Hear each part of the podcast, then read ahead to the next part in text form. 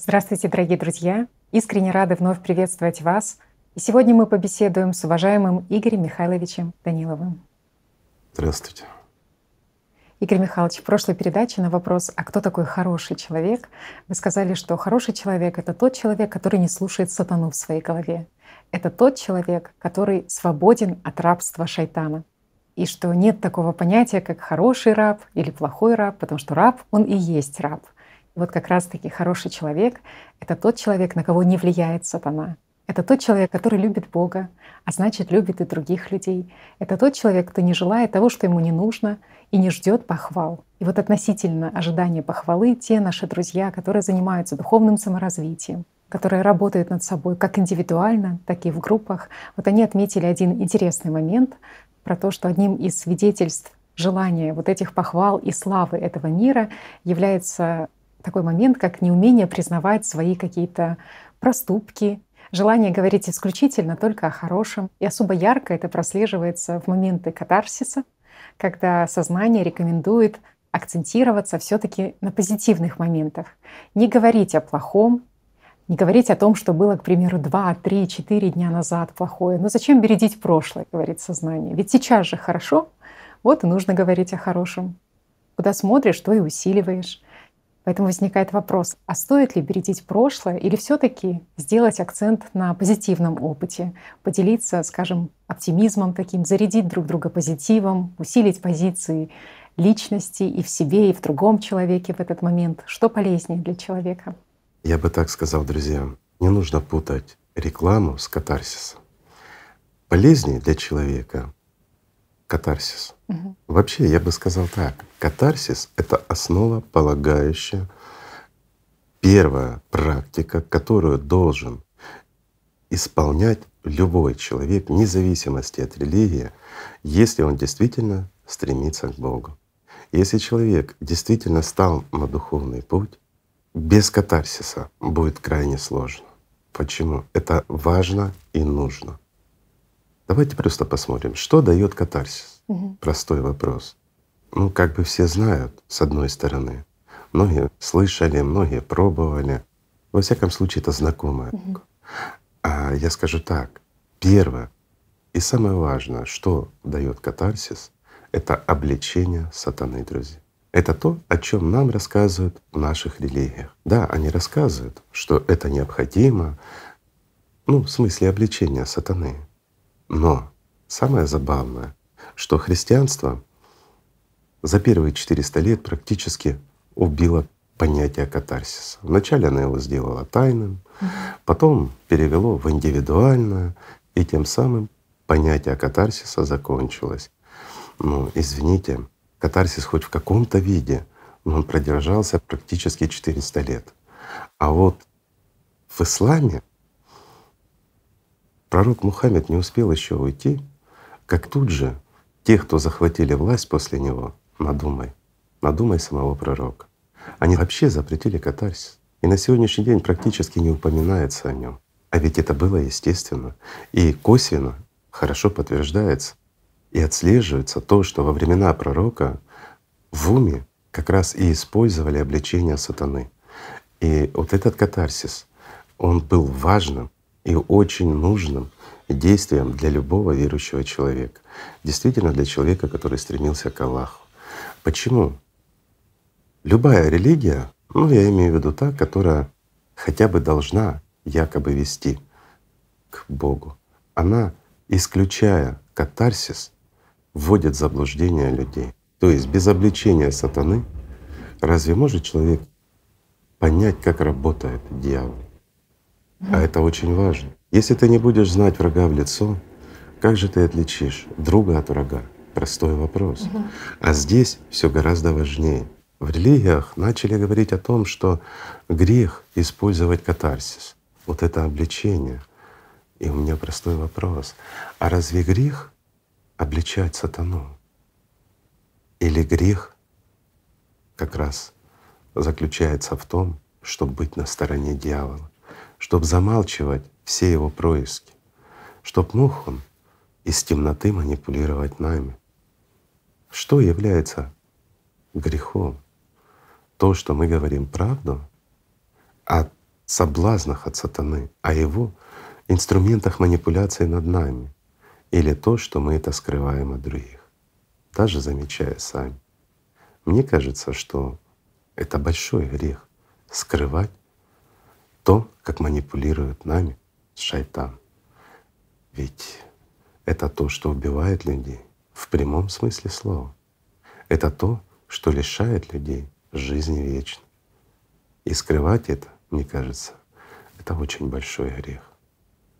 Но тем более запрещать. Ведь по-настоящему свободный человек — это тот человек, который открыто и свободно может заявить о том, что хочет шайтан, какие проделки он делает и какие мысли он пытается навязать человеку. Якобы это мысли этого человека. Но если человек согласится с этими мыслями, негативными, нехорошими, обида или злость, то это станет его.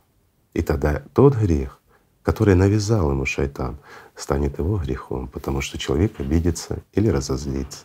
Смотрите, как все просто на самом деле. Человек решает, кем ему быть — ангелом или рабом шайтана, свободным или обреченным. Все очень-очень просто. Это как раз вот эта простота, она и дается самим Богом. А вот все сложности выдумывает шайтан через своих посредников. Ну, скажем так, изменяя истину и навязывая ее людям уже в совершенно другом виде. И от истины там остаются лишь имена и стремления. Стремления самих людей, которые идут туда якобы к истине, но попадают в лапы как раз того, кто манипулирует нами. Видите, как все просто. А честность на духовном пути прежде всего перед самим собой и перед Богом. Это самое-самое важное. Катарсис подразумевает в первую очередь это работа со своим сознанием. Вот представьте, мы живем, и многие люди на сегодняшний день живут, даже не понимают, что мысли, которые у него в голове порождаются, это не его мысли. Это мысли, которые приходят извне. И вопрос, откуда они приходят? Это что? Работа нашего головного мозга. Mm. Это работа наших нейронов, которые в той или иной ситуации формируют нам какие-то мысли, которые приходят к нам. Вопрос, а к нам кому? Разве мысли это не мы? И вот здесь любой человек, который в действительности ну, не знаком с правилами катарсиса, который не знаком с теми техниками, которые давали нам пророки. Тот же Иисус Христос, пророк Мухаммед и многие до них, потому что каждый посланник от Бога, он говорит об одном и том же пути. Он говорит об одном и том же Боге. Бог один. А путей к Нему говорят много. На самом деле путь один. И этот путь лежит через сатану. Именно перешагнув через сатану, ты сможешь войти в рай. А получается, что на тех знаниях, которые были привнесены сюда посланниками самого Бога, были построены религии, в которых убрали одно из самых важных действий, а это как раз и есть обличение сатаны. Вот давайте просто, ну скажем, глянем в себя. Человек, не имеющий духовного опыта, в действительности не занимавшийся собой, а это первое правило, он не знает, кто он, он не знает, где он. Все, что он воспринимает, это поток или рой мыслей. И он живет, не задумываясь. И вопрос, а живет ли он? И вот здесь все становится на место. Когда человек идет по жизни, ведомый сатаной, далеко он не уйдет. Это все равно, что путешествие с Сусанином. Ты никогда не придешь к нужному месту. А если твое место, к которому ты стремишься, это рай, но у тебя нет инструментов, и тебе тот же бес подменил, скажем, карту, по которой ты идешь, и вместо того, чтобы привести тебя в прекрасный город с великолепными садами, где есть жизнь, где много людей, где радость и счастье, он заводит тебя в болото, с которых ты уже не выйдешь. Это то, что произошло на сегодняшний день. Конечно, многие поспорят, но, друзья мои, спорить здесь бессмысленно. Объясняю почему. Сатана, он живет в каждом. Это то, что гораздо ближе, чем сонная артерия. Сатана — это тот, кто управляет вами, и тот, кто живет вместо вас, если вы этого не знаете. И вот катарсис — это очень важный инструмент. Приведу простой пример. У человека появляется злость на кого-то, угу. ненависть, обида, неважно. И она начинает просто поглощать и разъедать самого человека. Что происходит? Разве человеку легче от этого? Нет. Разве в это время он с Богом? Он в любви Божией? Нет. Он находится в ненависти, он находится в злости, ну или в обиде в какой-то. У него все мысли, все силы, они направлены в эту обиду, в эту злость. И вот это то, что называют грехами. Это служение сатане. То есть носить тот груз, который на тебя возложил сатана. Бог тебе дал путь, Он дал тебе возможность прийти. Но ты вместо этого, ты берешь тот груз, который тебе наложил сатана, и ходишь с ним. Ты мучаешься. Почему? Потому что тебя поглощают мысли, тебя разъедает гордыня. А гордыня — это что? Гордыня — это то, что навязал человеку дьявол. Гордыня — это и есть сам дьявол. И когда в тебе, друг мой, возгорается гордыня, когда ты начинаешь возносить себя над кем-то, то это уже не ты. То есть в это время тобой управляет мелкий бес, который живет вместо тебя. И он манипулирует тобой, он забирает твою жизнь. И если ты не знаешь пути, как перешагнуть через него, то вместе с ним ты попадешь в субличность, в ад, как говорят в религиях. Но с одной стороны, вроде бы как бы и правильно они были, потому что они говорят в тех же религиях, давай возьмем христианство, да, что говорят, ну вот как публично человек оглашает да, да, да, да. свои грехи, угу. и тем самым он является соблазном для других, чтобы другие начали грешить. Почему? Или же другие возносятся, что я лучше, Конечно. чем вот этот человек, а который а сейчас это кается. Грех. Да, да, да, да. То есть они начинают грешить, угу. они начинают возноситься над ним, говорят, что они лучше. Угу. А это тоже тяжкий грех. Ну и якобы это стало причиной, почему катарсис начали использовать все меньше, меньше, а потом вообще он был запрещен. Все переведено было ну, в индивидуальное, скажем, такое тайна тайна исповеди, тайна угу. действия и тому подобное. А на самом деле его невозможно было уже использовать. И еще одна основная причина угу. катарсис действительно дает человеку понимание, что такое дьявол, понимание, кто он как личность.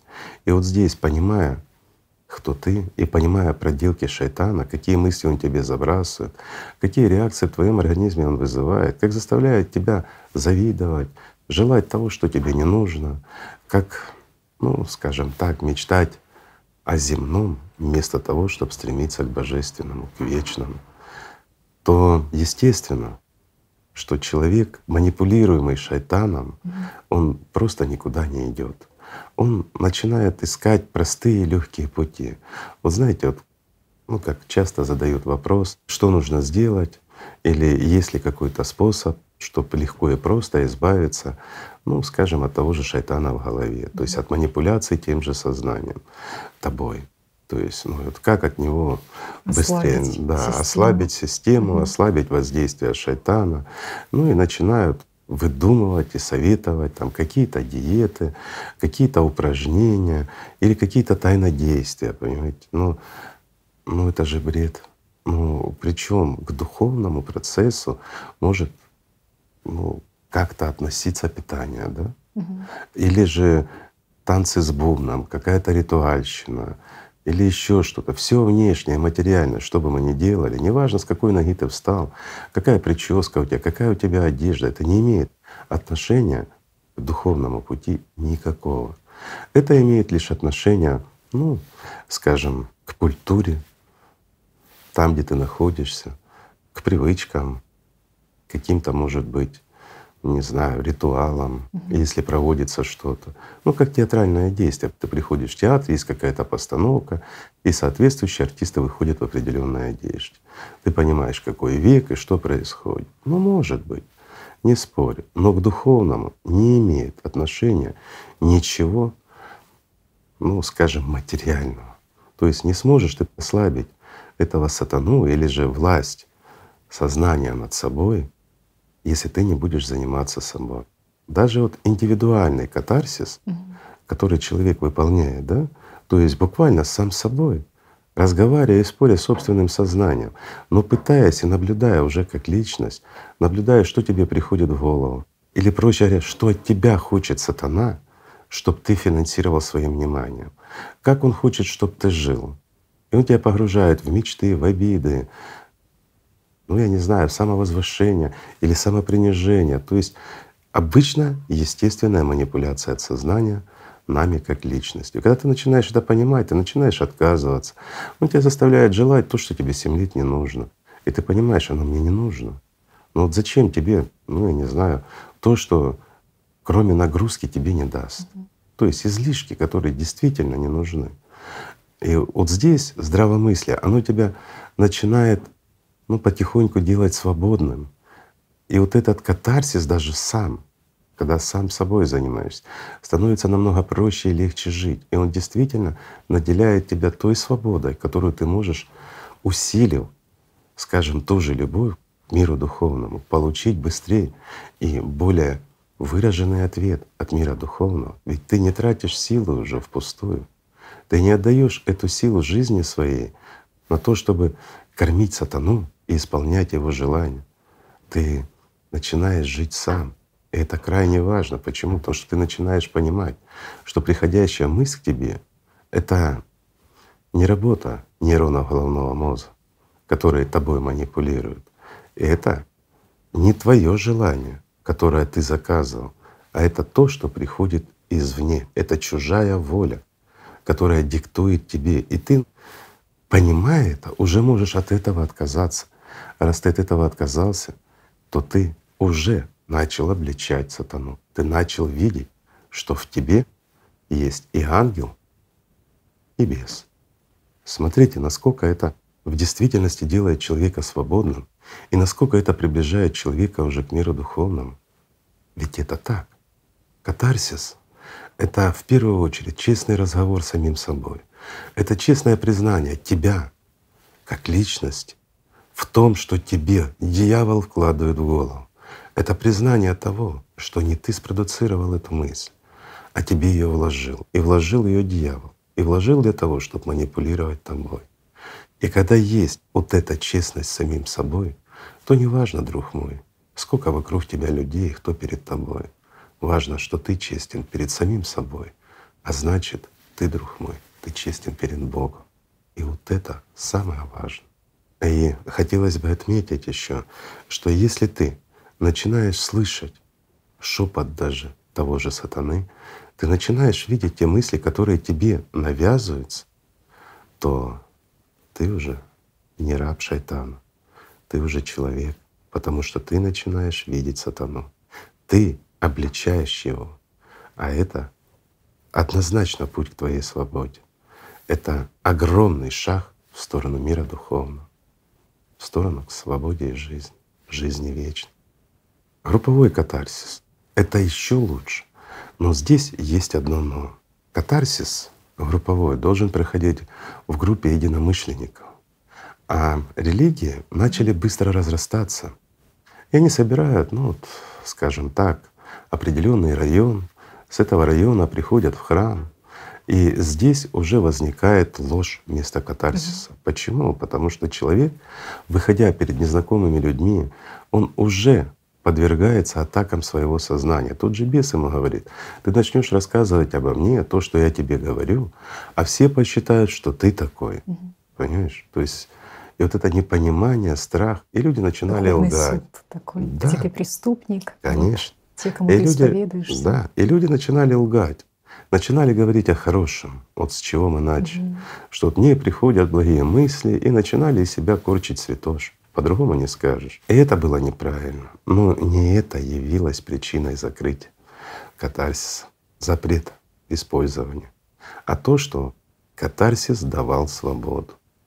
А правильный катарсис в группе — это когда собираются единомышленники, Люди, которые действительно стремятся к миру духовному. Люди, которые живут духовно. Они просто об этом говорят. Не те, кто иногда по праздникам и выходным ходят в храмы свои, ставят свечки, бьют поклоны, а на самом деле управляемы сатаной. А те люди, которые действительно встали против сатаны, те, которые стремятся к миру духовному и не боятся смотреть дьяволу в глаза. Вот такие люди, когда они собираются и действительно начинают проводить катарсис, то это обучение. Почему? Потому что каждый рассказывает не о том, какой он плохой, что он творит, а о том, что дьявол ему советует. И знаете, что самое страшное? Ну, я имею в виду для религии и для того же беса.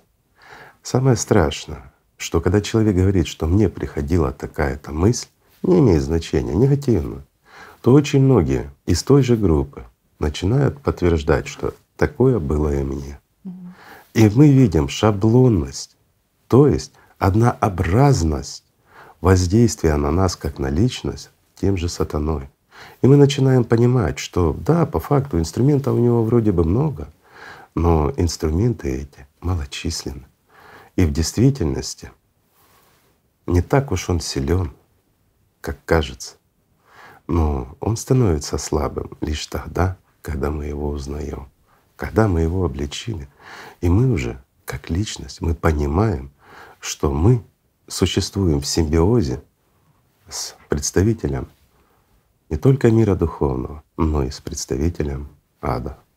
И вот, вот этот осознанный момент он как раз и дает возможность человеку уже не оступаться, не ошибаться, видеть и понимать, что малейшее его шатание, то тут же будет он перехвачен дьяволом.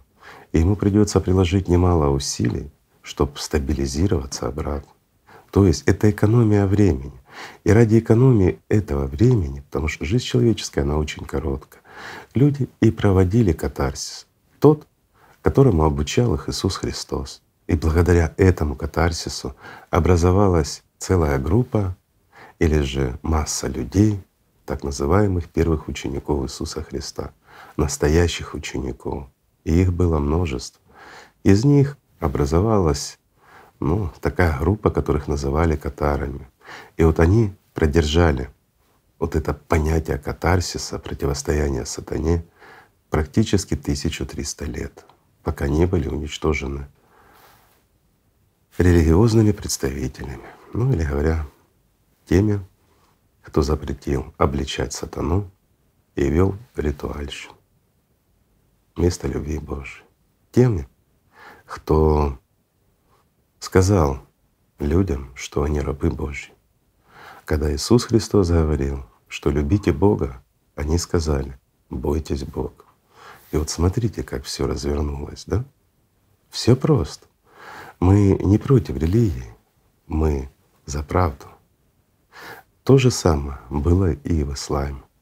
В действительности есть одно учение, которое посылает Господь в этот мир для того, чтобы люди, использовав его, смогли прийти к Нему. И Он посылает через своих посланников. И это учение, оно простое. Оно не требует каких-то толкователей или ученых. Оно настолько простое, что понял каждый. И взяв эти инструменты, каждый человек может себя освободить и сделать духовно свободным. И очень важно это обличение сатаны. И пока ты не узнаешь, друг мой, что есть сатана, ты будешь сомневаться в Боге. Но когда ты начинаешь заниматься собой, начинаешь наблюдать, начинаешь противостоять плохим мыслям себе и не принимать их, ты видишь, как он навязывает тебе.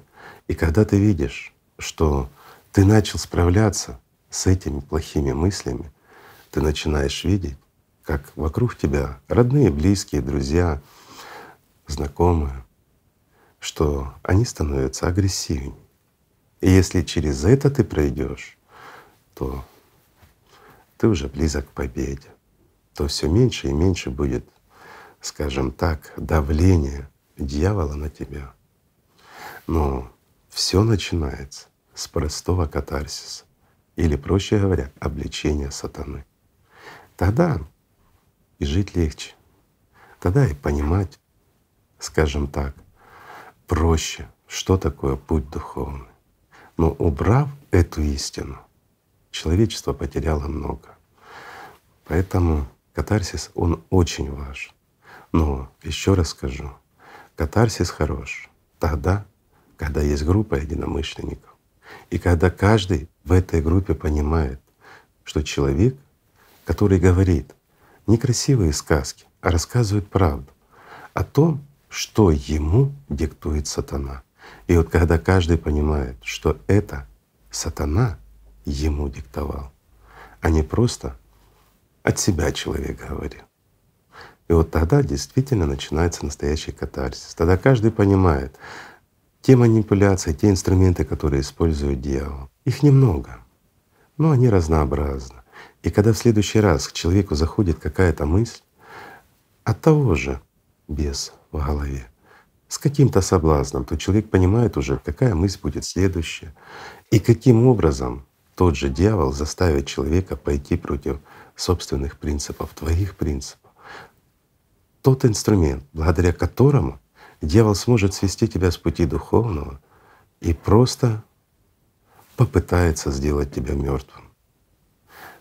Это просто, это понятно и это легко. Но когда собираются, ну просто люди, которые якобы верят в Бога и начинают практиковать катарсис, и когда кто-то что-то говорит, допустим, простой пример. Вот Татьяне сатана говорит что-то против меня, а против меня он много говорит. И Татьяна это начинает озвучивать мне, да? А я воспринимаю не как бес, который говорит это Татьяне, а как Татьяна говорит мне. Ну и что произойдет? Я обижусь на Татьяну, Татьяна в ответ обидится на меня. И все. И то, что хотел дьявол, это и произойдет. Но если мы прекрасно понимаем, что это говорит бес, Значит, я прекрасно понимаю, что раз Татьяне говорит он это, то следующее он начнет говорить мне что-то против нее. Так он работает, он разделяет людей. А для чего он разделяет? Для того, чтобы в этом мире править нами, для того, чтобы здесь процветал потребительский формат, для того, чтобы мы все были просто его рабами. Но Самое главное, чтобы мир духовный не поступали ангелы. Но наша задача, друзья, совершенно в другом. Наш, как человек, наша задача в том, чтобы каждый из нас смог переступить через сатану и сделать твердый шаг в рай. Это очень важно. Лучше этого и важнее этого ничего не может быть. Даже весь мир не стоит того, чтобы ты, друг мой, не вошел в рай. Это самое-самое важное. А начинается все просто с любви друг к другу. Так что, друзья, давайте просто любить друг друга. Спасибо. Огромное спасибо, Игорь Михайлович. Спасибо вам, друзья. Мир вам.